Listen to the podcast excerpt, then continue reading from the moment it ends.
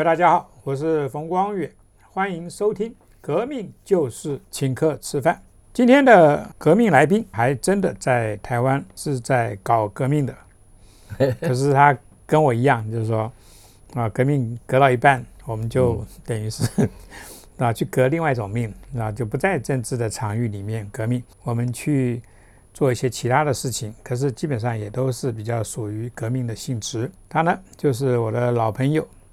姚文志，文志你好，光远好，哎，各位呃听众朋友大家好。姚文志他跟我，我们两个每次吃饭喝酒的时候，我们一定会自嘲一件事情。落选人，对我们两个都是 台北市市长落选人，我们两个每次都就这个话题，我们我们以后讲，我们以后讲说我们那个是革命未成功，但只剩请客吃饭。对对对对对对，不要再讲落选的事。对对对对对。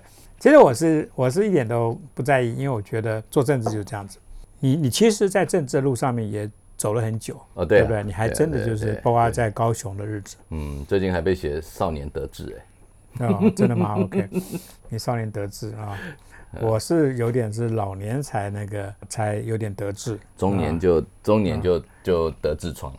对对对啊，那我我是我一直走在你前面，有两件事情。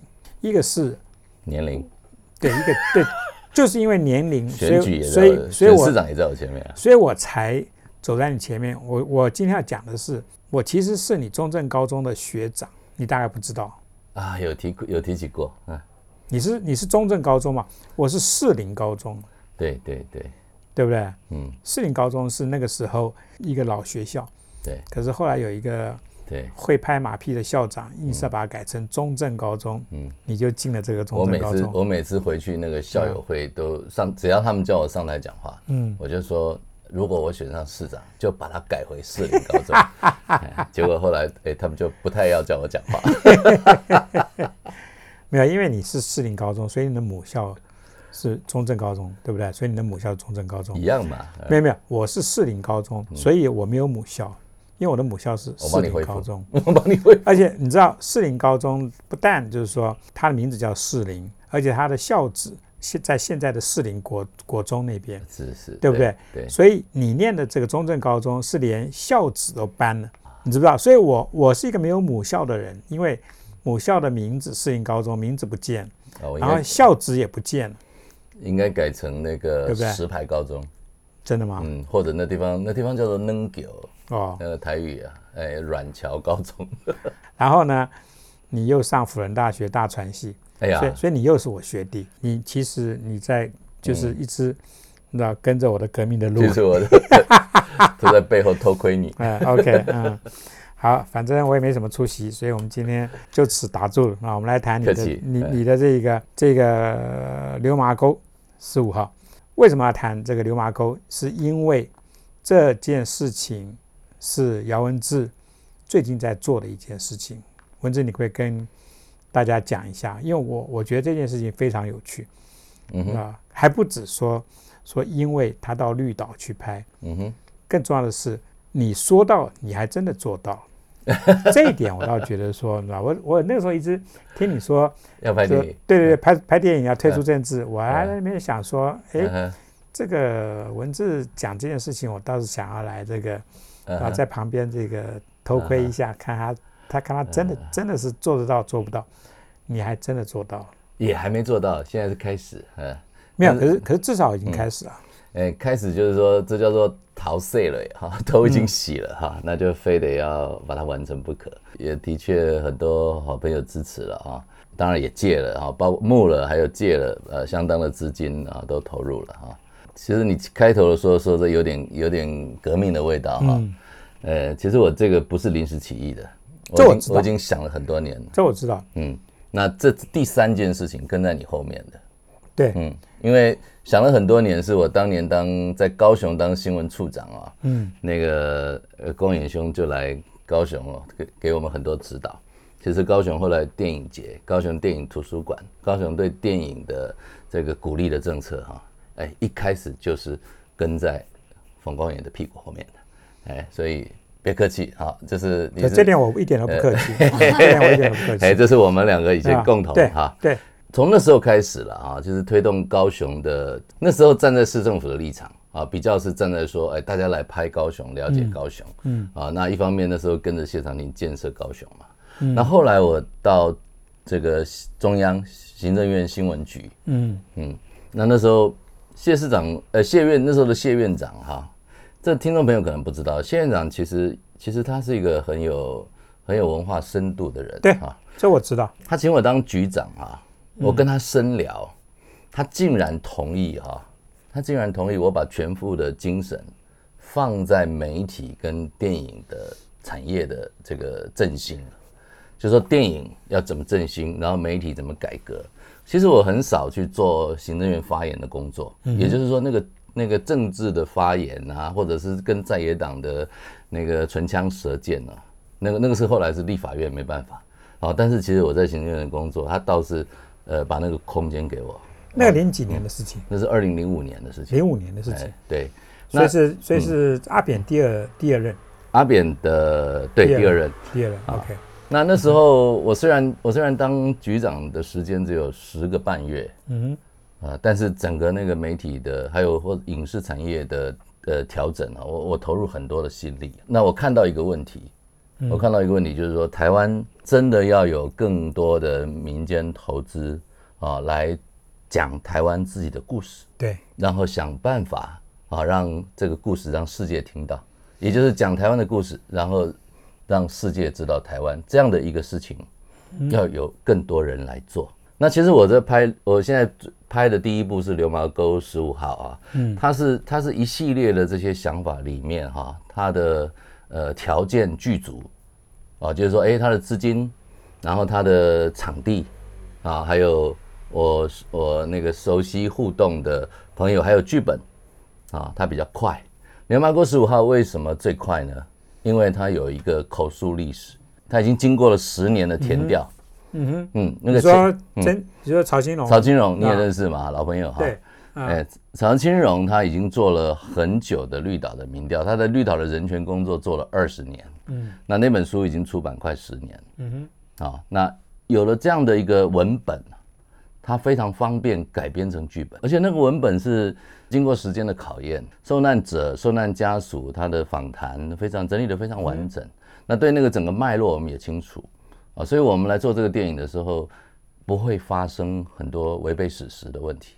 哦，其实已经晚了十几年了。是，那那我们对，那我们把根据根据这个史实，然后改编成浓缩成一个故事啊，浓缩成一个故事啊。他的故事不是本人的故事，嗯哼，但是呢，他经过那些受访者的的经历过的很多事件啊，在历史的架构里面，我们去呈现那个时代的思想犯他到底想的什么，他的 story 是什么，尤其是他的苦难是什么。你你有没有时间的压力？时间的压力就是就是我为什么就当事人他现在就是一个一个这样凋谢哦，呃，因为已经已经有做很多访谈了哈。OK，那我们在拍呃筹拍这个过程，跟几位受难者，我们都有一一拜访。嗯哼啊，其实也有开过，甚至还可以开会，还有吃饭啊聚会。呃，所以这一部他他们现在年事都已经很大了吧？嗯，有一位比较年轻，还还。但是有一位不是不是那个年代了，如果是一九五零年代，大概都九十岁了。对啊，嗯，所以我刚才说，对这个时间的压力会很大。有有，当然有有啊。那因为我也拍过史明的纪录片嘛，对，就是我为什么第一个拍史明的纪录片的话，这讲一个笑话，因为我回头一看，哇，史明九十五岁了，我说再不拍，啊再不拍这个不晓得以后拍得到拍不到了。对啊，其实当时我当我还在当立委，那有一天我看到我去上呃史明。对，然后我就问那个欧丽桑旁边那位现在是董事长哈，那个敏宏，对啊，我就问说，哎，有没有在拍纪录片？他说讲一讲都中断。我说不行，那赶快拍。你知道我拍那个纪录片是一秒钟决定的。嗯哼，嗯，我说哎，钱的事情不管了啊，跟时间赛跑。你现在说时间的压力嘛哈，我就说哎，欧丽桑九十五岁了，我们跟时间赛跑，那个就决定拍，我，立刻来找，然后钱我也来找，就是要把它拍。啊，不过 不过，欧丽山我们拍完了好多年，他欧丽山真的非常高寿哈，到到一百一百零二岁。那我现在这个比较不是时间压力，因为我不是纪录片，我是我是剧情片，啊，我们总共要要投入应该，但预算一直膨胀，大大概应该是八千万啊，投入八千万来拍拍这部电影。那这是我构想台湾电影。呃，我最近提出一个概念，就是说台湾这一百年呐，嗯，啊，因为魏德是魏导哈，他他的用意也非常好，他要拍台湾四百年前的故事嘛。嗯哼。虽然这个计划暂时有点受挫，因为他计划太大，啊，很大。那但是但是我觉得还是要有人拍。我觉得他就说，我觉得我们社会要鼓励这样的。革命性的梦想，对，那但是他现在有点中断，但但是我我希望他未来能够再重启炉灶。我的部分呢是台湾一百年啊，那我的策略就是一步一步拍。那条件具足了，现在是流麻沟十五号啊，那我们其实还在谈，呃，比如说有一部也比较成熟哈，我们可能会跟陈澄波基金会基金会，我们跟他合作谈，会会拍陈澄波的故事。嗯哼。啊，这些我们相关的人员也都也都找了一轮，等资金比较到位啊，我们就也可能可以公开宣布。那现在正在筹备期，那很多朋友可能不知道，电影的筹备期是很长的，对，很长。像你你很清楚嘛，对啊，像像以前李安就蹲了很久，对不对？对，但是脑里面好好几个剧本，有一天时机成熟了啊。这个突然就像一个一个火焰啊，一个一个星光炸开一样，那就是有些电影产生的过程。我希望我能够来做什么事呢？透过这个电影来补足我们台湾文化或者是历史上欠缺的一些故事，能够透过影视这个比较强有力的媒介啊，让更多的人能够看到。你的剧本库里面有多少个故事？现在不敢说剧本库了哈，但是故事的大纲应该，因为我设定台湾一百年，就是差不多一一九二零年到二零二零年嘛，啊或者再早一点，一百多年。呃，这里面的很多题材，像我们这次是拍是女政治犯，对，那我也跟那个丘吉贝啊，你知道吧？我知道，他写的那个太原太原监狱嘛，哈。因为太原监狱是台湾第一起那个这个在监狱里面的抗暴运动，这个部分他小说啊其实也有了啊，那填调的压力就轻一点，嗯。啊，那像刚刚讲提的陈澄波，他其实有有别的剧本啊可以来改编。啊，那有很多，还有我们准备投资一个台湾第一部特效电影，就是完全特效是黑熊，就黑熊跟人演戏的，嗯。嗯，就是。我希望他未来合家观观赏，然后大家能够了解，就是呃黑熊保育啊，或者是台湾环境，或者是高山啊，这个我们这块土地上它的特有的一个物种。这个剧本其实几乎快完成了。这几年哈，我成立电影公司之后，嗯，开始在找 story。那有些呃没有剧本的，我就委托剧本啊。那有的有的是改写，有的是重新创作。但是因为我现在哈，其实我觉得台湾的人才真的济济啊，那很多是很多很专业的，哦，所以其实包括投资一个剧本，那都是一个都是一个花费嘛。我们在这方面的投资应该应该接近接近快也也七八百万了，嗯嗯，所以这些都在进行当中了。但是你说有没有一个剧本库啊？呃，不敢说了，不敢说。没有，所谓剧本库通常是指概念。可是还没有写写成，因为你写成一个剧本，那个要花很多的精力。对对。所以，嗯，第一个这件事情能不能够成功，嗯哼，你要先去考量，你成功的期望在多少 percentage 上面，那那那你可以去开始写写剧本。在这之前，基本上都是概念。对。我我知道，说我很多朋友脑袋里面的剧本都有大概五个六个。在进行。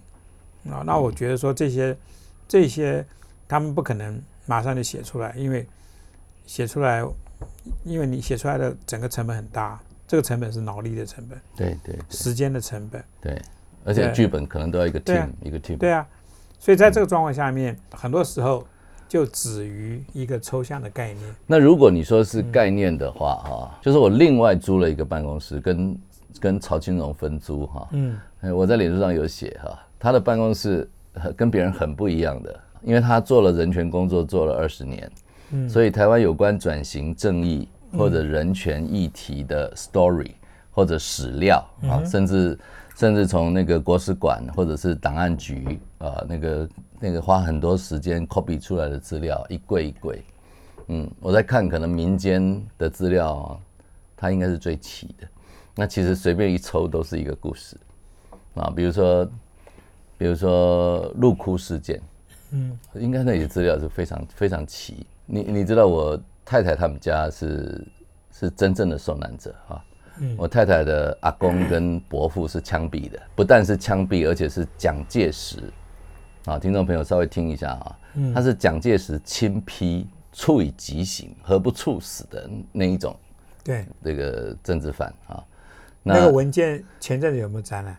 呃，他展览没有，没有，没有，没有，没有包括没有我们家的了啊。OK，其实呢，这呃当时的这样的人啊，被枪毙，其实家里的人都不知道啊，因为包括我岳父，我岳父才几岁，可能五岁，他他他一出生，他小时候就已经家破人亡了，他们家的兄弟姐妹就是到处别人收养。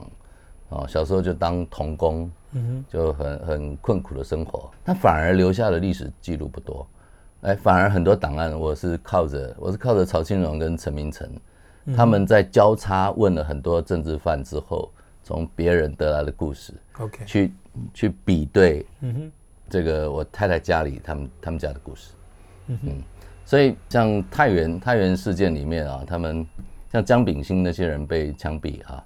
那留下了一位说，我们要留一个人把这一段故事说出来，那是真的啊！因为如果通通被枪毙了，这个故事好像好像没有发生过一样。对，嗯，坦白说，如果没有拍成、没有写成故事，呃，没有文本，甚至没有拍成电影、电视，这个故事其实很快也也会飞灰烟灭，对不对？其实这个历史，这个历史就不见了。啊，其实我我所以我说我整个电影，我希望把这个历史能够能够补足了。这个电影基本上是剧情片，对不对？剧情片，对。当然，它它根据的是还是史实的一些呃书写，嗯，对。那那这些书写在曹兴龙那边，他其实这样子的故事，其实还真的不止像这一部，对，应该有很多部，对不对？嗯，这一部为什么你会决定第一个拍？是因为绿岛的整个条件，对对，现在还比较好一点，是不是？哎，这一部为什么会特别拍？特别第一个拍哈，就是第一个它是有文本，它叫《流麻沟十五号》，我们跟这本书是同名，这第一个。第二个，呃，我们呃在筹备的过程里面争取到那个国家人权馆的合作，那他们合作就是说，他的那个人权馆，因为当时的很多的。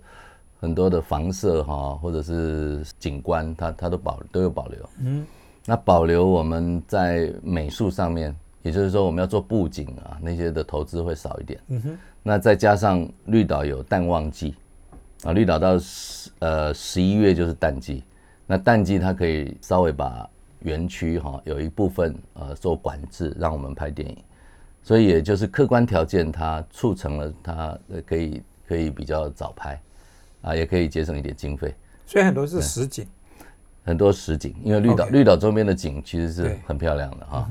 那到呃七十年过去没什么变化啊，尤其是海边啊没什么变化，但是殊不知哈，到到绿岛去所有的费用超高。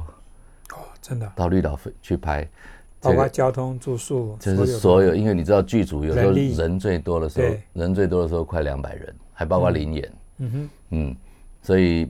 食宿、交通啊，所有的器材啊，哎，其实都比本岛贵。大家不要以为偏远会便宜哈，那都比本岛贵。那再加上像像最近，因为因为风浪太大，航行的安全，船就停开了。一停开，有所有人被关岛，关在绿岛。那我们的器材，那个货船也不开。啊，我们大概有二十辆车困在绿岛，那车上是满满的摄影的、灯光的各种器材。光这样器材的调度，估计那那那一个礼拜大概又多损失三百万，嗯，跑不掉。内景戏可以在台北拍吧？内景戏，台湾内景戏在台湾，对吗？我们有搭了景，搭了景。那个十二月就要拍内景，在台湾的哪一个部分？在三支。你们重新搭？在棚内重新搭了。OK，嗯。那绿那绿岛那边的第一个当然是实景比较多，那绿岛那边也应该有内景吧？绿岛也有一部分，也有一部分，但绿岛大很多，OK，很多，还搭了民房，所以很多的钱是还是花在 美术上面，对不对？美术，美术，我们那个因为那个呃魏德胜的的部分的美术人员啊，对他的戏稍呃暂时中断，就就我们就你们就先用一下，赶快延请他们来。对对对，嗯，台湾这些其实拍电影的这些同仁，大家都互相帮忙，都其实这个情谊都在的。台湾这个这个整个这个电影工业。嗯啊，现在我觉得现在越来越好。你看这几年的一些电影啊，导演，我我是基本上我是觉得好，但是还要在政府还要多关注了。对，这当然了。其实我因为这几年我光是看这个金马奖，我就其实我觉得我心里比较舒服，因为没有那么多中国电影来过来。中国的资源这么大，嗯哼，你们的电影奖这么多，嗯哼，就是说而且。我们大家意识形态完全不一样，我们干嘛要来帮你们，呃，就推你们的电影？我觉得这是很奇怪的事情，那在这种完全不能够匹配的这种状态下面，你要跟他们竞争，我觉得这个对我们自己的电影工业的这个信心啊，干嘛？我觉得都都不是很很有利。台湾台湾应该善用善用我们的优点对，啊，因为那个炎亚纶上次在应该是金钟奖吧。他说：“因为我们有一个自由奔放的环境，对呀。那但是自由奔放真的像表面上说出来这么轻松吗？我看我看也不必然啊。那台湾的本身的呃，可能在电影工业里面，它它的缺憾就是说，哎啊，好像你的市场比较小，嗯啊，好像整个整个民间或者是公司部门，它的资源投入其实是非常少的。嗯，这些东西条件呢，造成了台湾。”影视工业啊，我觉得它受到资本跟市场的限制，限制啊，嗯，导致它的不自由是非常大的。呃，真的没有你想象的说哦，因为我们有一个自由民主的环环境，我们有言论自由、创作自由，然后我们就可以创作出来，没有的。其实要进入门槛非常高，对，障碍非常多。我这事情想了很多年，我不是因为呃政治没得混了才过来的哈，我想了很多年，我我我觉得嗯，或许。或许我一个担任过新闻局长的人，啊，我对这个产业的掌握，还有我对我对整个台湾的政治社会的发展，啊，我能够扮演一个调节者的角色，嗯，或者是说资源整合者的角色，嗯，我把我把非影视圈的这个人才跟资源能够导入这个行业，或者导入这个产业，啊，让它有一个新的，呃，跟过去不一样的一个一个路线。啊，来弥补我们，嗯，目前面对市场上的困境了。因为你看台湾，台湾如果是说你要投资大一点，你就要考虑回收。考虑回收，你第一个想，呃，过去电影圈这三十年来啊，为什么逐渐的，我我觉得，我觉得为什么没有办法很蓬勃的的站起来？哎，其实都是想到中国，啊，我们的技术去支援他们，我们的人才去支援他们，对方。国庆的时候，我们就去很有的人跑去说祖国生日快乐啊，然后在台湾呢噤若寒蝉。对，那这种现象就是说，要么你在你在台湾的市场里面，台湾市场里面还是有一些人持续在做这个努力，我们我们都不能否否认啊。但是比较大的投资，比较大的大的，大家就就会受到呃中国市场的左右。嗯，那中国就要审批啊，就要有很多的条件。那很多人就不敢得罪，或或者很多人都要仰赖他们的资金，那这些都这些都是影响你所谓的自由奔放这件事情啊，所以大家不要以为就这么容易自由奔放，自由奔放也是要去争取，也是要去革命来的。电影的市场，其实如果我们不见得要把中国啊当做好像一定是我们的一个一个 market，嗯，其实我觉得亚洲。嗯，那我我觉得日本，我觉得韩国，嗯。哼，那或者说现在东南亚的一些国家，嗯，甚至那从 Netflix 上面，嗯，我们可以看得到嗯，Netflix 这样子的一个市场，那个是 international 的对对。的一个市场，就是数位汇流，现在这个时代啊，嗯，呃，OTT 平台它它开创了一个空间，那这个空间你看到你看到 Netflix 里面这个西班牙的。纸房子，西班牙纸房子原来是在 local 的电视台的节目，对，哎，结果他因为他的创意或者他的拍摄啊非常好，结果结果全世界流行。好，那你再看到，当然最近的鱿鱼游戏啊，鱿鱼游戏，它它它可能它也掌握了世界性的语言哈，它在全球收视第一嘛。哎，获利大概四十几倍。是啊，所以我也就是说，传统的电影的通路跟现在的通路已经有改变了。对。啊，那呈现的方式呢？第一个是影视，其实是不分家，电视电影是不分家。第二个，哎，他可能可以选择是戏剧节目啊，比如说六集到十集，那也可能选择电影。所以这些东西，我觉得都看题材策略啊，怎么样来运用。所以台湾其实应该把握这个机会了。对，嗯。那你觉得现在文化文化部，嗯，啊，他对于例如说，呃，像你们这样子的电影人，那他。的一个帮忙的程度是怎么样？文化部其实这几年，呃，你不能说他没有努力哈。其实包括像斯卡罗、查金，嗯啊，或者是天桥的魔术师，这都是这个万马变好丢哈。我我也去拼前瞻预算，那个最后啊，在几年前拼的那个预算才有可能这样做嘛哈。对。那但是呢，之后呢，啊，之后我好像没看到说是不是趁着这个热度啊，能够能够继续来推动。啊，那我觉得我们整整体的预算的思维哦，嗯，应该要调整了。嗯哼，这个过去我因为我因为政府的经验，其实我知道要调整其实并不困难。那但是我也不太懂为什么为什么好像总是到最后，它还是被很多现实拖着走啊。我讲一个比较简单的分的区分，就是说，如果一个国家的发展，它你很简单的把它分成叫做硬实力跟软实力。对。啊，那硬的就是工业生产啊，或者或者技术研发，或者是怎么样经济发展，或者是国防啊，这些都是叫做硬实力。那软实力呢？软实力是其实是我们的文化力、我们的品牌力、我们的设计力，这些这些软实力啊。那大家想想说，我们对于投资于软实力的经费。真的是相相对硬实力，大概九牛之一毛都没有，就是投资太少了哈。就是说政府应该太少，就是说，哎，斯卡罗为什么等了二十年才一部啊？那 能够开启那一步，我们要给他掌声啊，感谢。但是我们比较期待说，哎，那那接下来好不好？接下来可不可以每年一部？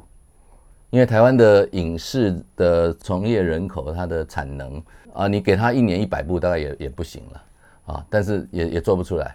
啊！但是给他这样的大戏，一年给个几部，年年都给个几部，嗯，那我我觉得台湾经过这样这样子累积经验哈，所有的人才还有产业产业链它能够健全，哎，它就会逐渐有好的作品，嗯，所以呃，早上我在别的访问我说要容错，有些错误当然我我觉得我们把它指出来，有错误指出来，但是呢，他如果正在 try and error 的时候，嗯有些时候，有些时候不要不要太无限上纲的苛责，对啊，把错误指出来。如果承认错误了，那接下来啊，针对错误好好来调整。好像我对查经的看法其实就是这样啊，你你错误当然错误，但现在后来他道歉了啊，可是有些他的用心大家看得到的，我们也不必说呃所有事情都说啊，这是在替国民党擦脂抹粉。我我觉得也不用。我觉得台湾派，或者是或者是台湾的影视产业，应该要团结更多的人来把这块做大，整合更多的资源把它做大，那我们才有机会在才想说怎么样，就让这个东西透过平台能够走向世界。你自己现在开始做电影，你觉得台湾的现在电影产业里面，呃，编剧，嗯，这一块，嗯哼，因为在我眼里来看，嗯。我觉得编剧现在是台湾最棒的一个人，就是说为什么呢？因为你看最近几部几部电影，它其实都是都是从小说改编过来，嗯嗯，所以其实我自己觉得台湾的一些厉害的小说家，例如说吴明义，我觉得吴明义真的是一个我心目中大概是台湾最棒的一个一个一个小说家。可是他的这个小说也可以。很容易的改编成剧本。嗯，其实你说像《天桥上这个魔术师》，嗯，不讲。其实我非常期待吴明义的是，例如说《单车失窃记》这样子的一部电影。嗯，然后那你说像陈耀陈耀昌，嗯哼，耀昌他作为一个医生，他其实他说故事能力竟然这么强。从小说改编成电影，其实是一个，当然是一个比较快一点的方式。嗯哼，那因为你重新去创作电影剧本，那个其实是有一个难度在里面。对对。你说像今年这个瀑布，周梦红跟张友生啊，我说编剧 啊，哦，剧本，对对对对对，对不对？耀生他的小说写的多棒啊！我记得他以前那个那个冯，嗯，就就说就那本小说，那个是真的我看过的小说里面印象非常深刻的一部。所以，我我的意思是说，台湾现在那要发展电影，尤其是你刚才讲串流的这个概念，嗯，串流其实是让台湾现在越来越有这个能力，其实比较快一点的摆脱像中国的那样子的一个，就是就是牵住你在那个方面。真的，我觉得。我们 我们台湾的一个电影产业东西或电视产业东西，因为有这个串流，因为有 Netflix，我倒觉得说，现在是一个政府要去面对啊这样子一个现实，怎么样子再来就是说从这样子一个基础上面去帮助台湾这些电影的创作者，像你这样子的人，你你你是你是有完全以前的这样子的一个结构上面的一个认识，你知道，因为你是 involve 到。involve 到，例如说高雄，高雄作为一个电影的拍摄的一个都市，嗯，这种概念其实是从上个世纪，我我上次以前不跟你们讲，六零年代纽约市开始的。当洛杉矶是一个大的一个 studio 片场的时候，纽约说对不起，我整个城市就是一个片场。那个时候在高雄的时候，你们把高雄变成一个大的片场，嗯，我觉得高雄比台北条件好太多，因为。台北的天气基本上不太适合我，老实讲。那其实台北天气，而且台北的整个的整，我我倒觉得说整个的这种都市里面的结构面的东西，让它真的是不是那么方便去拍电影。主席逝者又对这个东西完全没有概念，所以我倒觉得说，你有这个背景，你今天来自己跳进来去玩电影这件事情，这是我以前完全没有想到说你。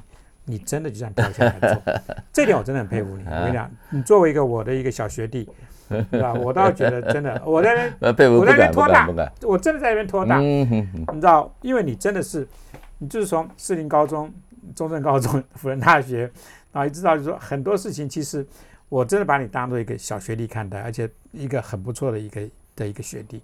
我我我的概念就是说，你今天跳进来做，其实我相信。那以你对结构面的这些认识，你其实比别人有更好的机会去成功。感谢。那这点我是我是觉得很做很多事情，其实你要去掌握结构。对你讲结构啊，嗯啊，如果我们稍微掉一点书袋了啊，那其实就是说我我觉得你因为你开始讲革命啊，那我觉得台湾台湾的呃民主化这件事情，它是一个分期付款的民主。对。啊，我们虽然一方面是和平革命，嗯哼，但是一方面呢，很多的改变呢，它变得变得拖拖拉拉，我们不断不断在承担这样的这样的后遗症。整个台湾的作为一个正常而独立自主，甚至我觉得是一个整个各方面都非常健全的国家，有一点我觉得迟迟没有动静，这是哪一点呢？这是一个。这是一个文化霸权的问题，嗯哼，啊，就是就是 Gramsci 讲那个 hegemony，那个 hegemony 其实因为资本的限制啊，这真的是接近左派的看法了哈，就是资本的限制都变得很多的屏障，很多的屏障。那这些屏障呢，大家别不要以为啊，选举里面它就它就非常的非常的自由，它其实受到很多叫做过滤，就是我们的资讯被过滤。啊，我们很多的讯息被扭曲、被解读，甚至呢，最重要的就是诠释。嗯哼，啊，整个文化的诠释权，我刚刚讲文化霸权，其实就是文化的诠释权。文化的诠释权其实一直是处于没有办法扭转，还在旧中华民国体系里面。三台虽然因为整个电视技术、媒体的发展现在没落，但是新起来的啊，新起来的内容到底是什么？啊，我觉得这是这是讲比较比较深层的问题了。那呃，我因为过去坦白讲，我真的下了蛮多功夫的。对，呃，我我常年呢，其实我我常年每天回家一定会看一部电影，呃，不好看的我也会撑着看。其实我都要分析说，呃，这部戏是怎样怎样。啊，虽然我没有把它写出来，但是我留在脑海里，就是累积成我现在这样的想法。整个包括数位技术啊，包括时代的氛围。还有潮流，甚至是世界的政经局势。嗯哼，我觉得特别提一下政治哈，就是台湾面对现在的从这几年的的中美贸易大贸易大战开始的整个整个世界的的的政治局势里面呢，台湾真的要好好把握这个机会，发挥软实力，对，让世界支持我们的国家，也知道你台湾在干什么，也知道你是一个什么样的国度，知道你跟中国有怎么样的不同，那人家才才能够支持下去了啊。比如说，哎，我们有没有足够的、足够的资料翻译成立陶宛文，让立陶宛现在要跟我们、跟我们有进一步的外交关系的时候，多认识我们？嗯哼，嗯，我我相信一定是不够的。嗯哼。啊，那现在政府做了台湾台湾 Plus，啊，那它的它的进度我现在不是很了解了啊，但是这些都是并行不悖的啊，就是很简单的一个原理，就是就是加速投资，那个有更多更好的产出，有更多更好的产出，绝对会增加我们的软实力。那我们在这个国际的竞争里面，或者我们在国际的夹缝中啊，要怎么样突出我们？那我们会有。会有更好的文化武装了。《流马沟十五号》这部电影今天如果拍出来，嗯，那那你其实是可以跟全世界要讲讲什么事情？嗯，讲的难道就是说我们在过去这大概几十年，嗯，七八十年这么长一段时间，台湾从一个例如说白色恐怖的这样子的一个氛围下，对。的一个所谓的民主国家，对，到今天真正的一个民主国家，对。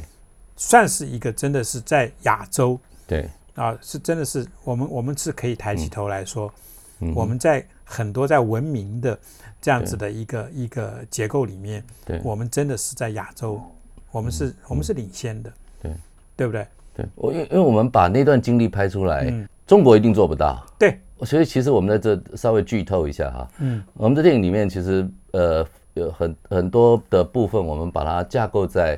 这个韩战期间，嗯哼，啊，因为呢，一九一九五一九五零年代哈，那整个在东亚，呃，整个在世界冷战体系之前，整个世界战后还在乱成一团的时候，哈，那时候的威权体系怎么样形成，在一个小岛做的做了一个政治集中营，嗯，这个故事出来以后，当然代表了呃台湾对这个过程的反省，台湾已经已经可以正面的来回顾这段历史。对，台湾已经的民主跟自由已经成熟，对。啊，也可以让世界知道啊。而且我们很挺挺诚实的来回顾这个，不是说不是像以前在国民党的这个统治下面，当然，那你就算是回顾，你你你遮掩来，国民党以前讲 Free China 是 Free China 是假的嘛？对啊，他们以前就请韩战的时候请战俘要赐 Free Free China，嗯。啊，不是嘛？现在是 Real Real Free 的 Taiwan，对不对？嗯。所以我倒觉得说，其实从你们这样子的一部片子来开始，然后我知道说，其实啊，你们的整个的计划还包括啊，在那样子的一个结构下面，你们把各个面向东西用不同的方式把它把它做出来。我倒我倒觉得说，呃，尤其是在现在这个你刚刚讲串串流的这样子一个时代，我倒觉得。这个是一个很可以、很可以走的路，真的。来，我们计划计划梦想很大了，对，计划很多，但是希望那个呃未来未来啊，整个整个资金哈，或者是呃，我们我们过个阶段会进行群众募资了哈，那大家可以支持，可以支持。好，我们今天这个革命 革到这边，其实我们的肚子也要革命了，我们就先聊到这边。好，谢谢，我们谢谢文字，谢谢文字，谢谢谢谢各位听众朋友，谢谢。